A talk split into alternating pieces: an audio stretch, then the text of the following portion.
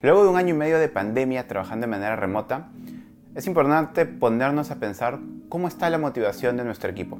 Cómo está la motivación de maestros, maestras, personal administrativo, todas las personas que trabajan en una institución educativa. En ese sentido, en la última edición de la revista Harvard Business Review, en la edición de abril, se publicó un artículo que nos da ciertas estrategias de cómo motivar a nuestro equipo de manera remota, cómo mantenerlo motivado a cada uno trabajando desde casa. Sabemos cuán importante es la motivación de nuestros maestros y maestras y cuánto eso influye también en la motivación de nuestros estudiantes al momento de aprender. Pasemos ahora a analizarlo juntos. Comencemos.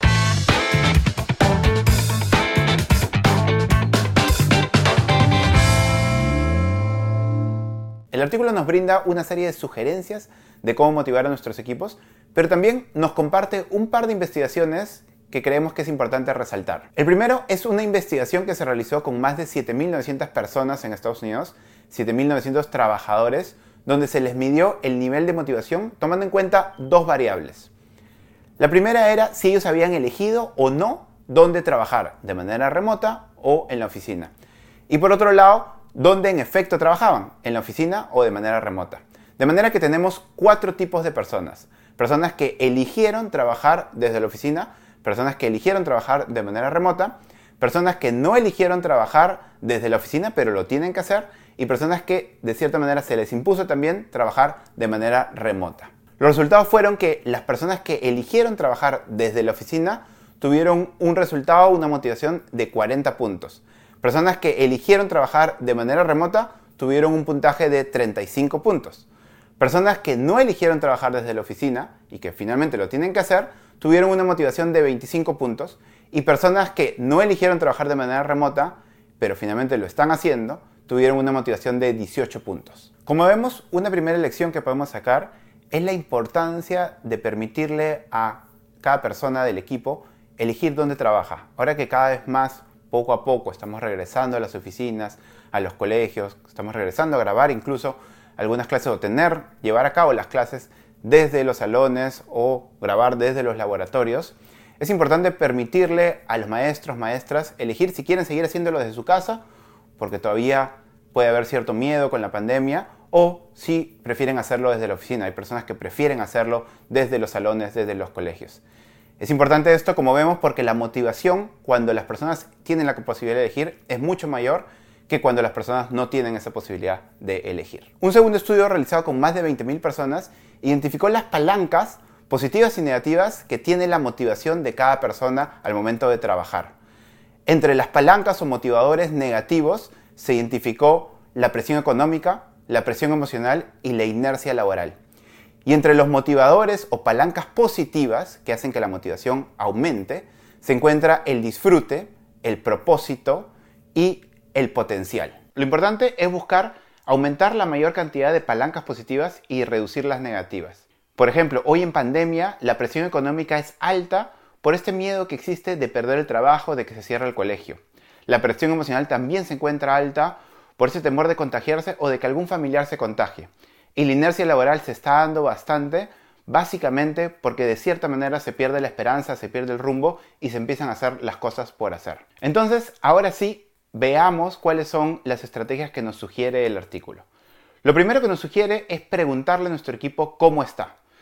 Cómo está, cómo se está sintiendo y sobre todo cómo está su motivación, cuán motivados y motivadas se encuentran. Preguntarlo ya es un paso adelante que nuestro equipo sepa que nos estamos interesando por su motivación ya es importante. ¿Y cómo podemos medirla? ¿Cómo podemos conocer la motivación?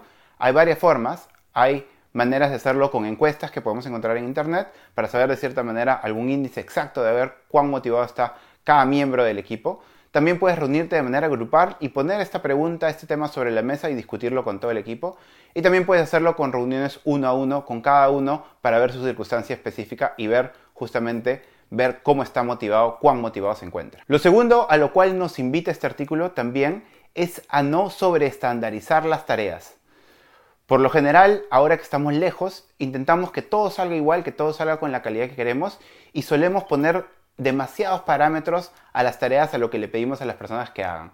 En ese sentido, lo que nos dice el artículo es que más bien esto termina desmotivando a las personas y no solo desmotivándolas, sino también bloqueando su creatividad y su capacidad de resolver problemas, porque finalmente se van a dedicar a cumplir lo que les hemos pedido y no van a estar pensando realmente en nuevas soluciones. A largo plazo, a mediano plazo, terminamos siendo personas muy desmotivadas queriendo dejar el trabajo también y perdiendo propósito. Lo último que nos sugiere el artículo es involucrar a nuestro equipo en las decisiones importantes, en estos problemas complejos, en estas decisiones difíciles que se tienen que tomar y que aún quizás todavía no se sabe cómo tomarlo o no se sabe la solución. Es importante invitarlos a ellos a la mesa junto con el equipo directivo para que también se empiecen a hacer cargo de los temas estratégicos. No dejemos a nuestro equipo solo en lo rutinario, en lo que hemos estandarizado, en lo táctico, sino invitémoslos también a participar en lo estratégico.